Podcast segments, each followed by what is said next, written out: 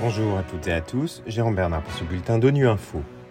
Au menu de l'actualité, le chef de l'ONU appelle à raviver notre engagement en faveur de tous les droits humains.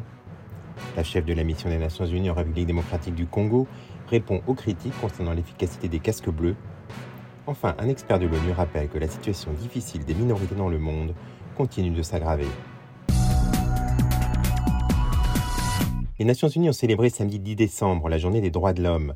À cette occasion, le secrétaire général de l'ONU, Antonio Guterres, a appelé à raviver notre engagement en faveur de tous les droits humains, civils, culturels, économiques, politiques et sociaux, et à les placer au cœur de toute action menée pour inverser les tendances destructrices que nous connaissons actuellement. On l'écoute. Le monde est confronté à des défis sans précédent et interdépendants en matière de droits humains. La faim et la pauvreté augmentent, l'espace civique se réduit, la liberté des médias et la sécurité des journalistes régressent dangereusement, la confiance dans les institutions s'effrite, en particulier chez les jeunes. La pandémie de Covid-19 a conduit à une augmentation des actes de violence à l'égard des femmes et des filles. Le racisme, l'intolérance et la discrimination sont omniprésents. De nouveaux défis en matière de droits humains émergent de la triple crise planétaire du changement climatique, de la perte de biodiversité et de la pollution. Et nous commençons seulement à appréhender la menace que représentent pour les droits humains certaines nouvelles technologies. Les droits humains constituent le fondement de la dignité humaine et la pierre angulaire de sociétés pacifiques, inclusives, justes, égales et prospères. Ils sont une force unificatrice et un cri de ralliement. Ils traduisent ce que nous avons de plus fondamental en partage, notre humanité commune.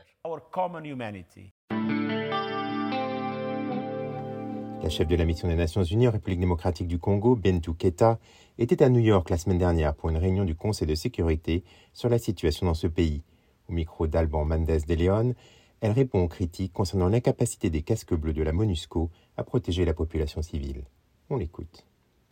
La responsabilité première de la protection des civils, c'est quand même le pays hôte, déjà, avec ses propres forces de sécurité. Nous venons en appui et dans cet appui, nous avons 24 heures sur 24, 7 jours sur 7, des centaines de milliers de Congolais, de Congolaises, femmes, jeunes, vieux, enfants que nous protégeons avec nos casques bleus, tous les jours de la semaine, de l'année. Et il y a des points chauds. Quand il y a des points chauds, c'est toujours très difficile de dire on a pu répondre à 100% à toutes les alertes en plus de la protection statique. C'est là où se trouve le défi et je crois que ceux qui se plaisent et se complaisent à regarder seulement sous l'aspect faillite doivent se dire que même si on avait des centaines de milliers de troupes, le risque zéro n'existe pas. On est les premiers à le déplorer, mais c'est un travail avec les communautés elles-mêmes, avec les euh, forces de sécurité euh, nationale en première ligne que nous pourrons arriver à avoir une meilleure satisfaction de la population par rapport à leur sécurité.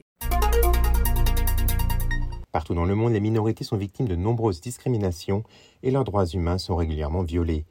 La 15e session du Forum des Nations Unies sur les questions relatives aux minorités s'est tenue récemment à Genève, l'occasion pour Alexandre Carrette de rencontrer le rapporteur spécial sur les questions relatives aux minorités. Pour Fernand de Varenne, la situation de toutes les minorités partout dans le monde est difficile et continue de s'aggraver.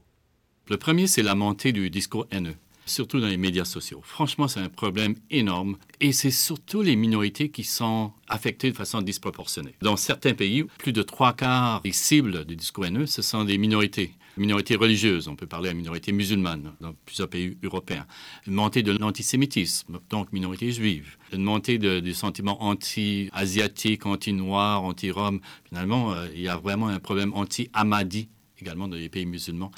Et c'est un phénomène qui clairement augmente. Mais le deuxième exemple, c'est la montée du nombre d'apatrides plus de trois quarts des apatrides de par le monde sont des personnes qui appartiennent à des minorités. Et souvent, ce sont des minorités ciblées. Et c'est un phénomène qui se produit à travers le monde. C'est surtout certaines minorités que le gouvernement juge comme n'appartenant pas à la société nationale et qui sont niées de leur citoyenneté essentiellement. Et ça augmente, en fait, aujourd'hui euh, dans certains pays. Voilà, fin de ce bulletin de Nuit Info. Vous pouvez nous retrouver sur Internet et sur nos comptes médias sociaux, Twitter et Facebook. Merci de votre fidélité. À demain, même fréquence.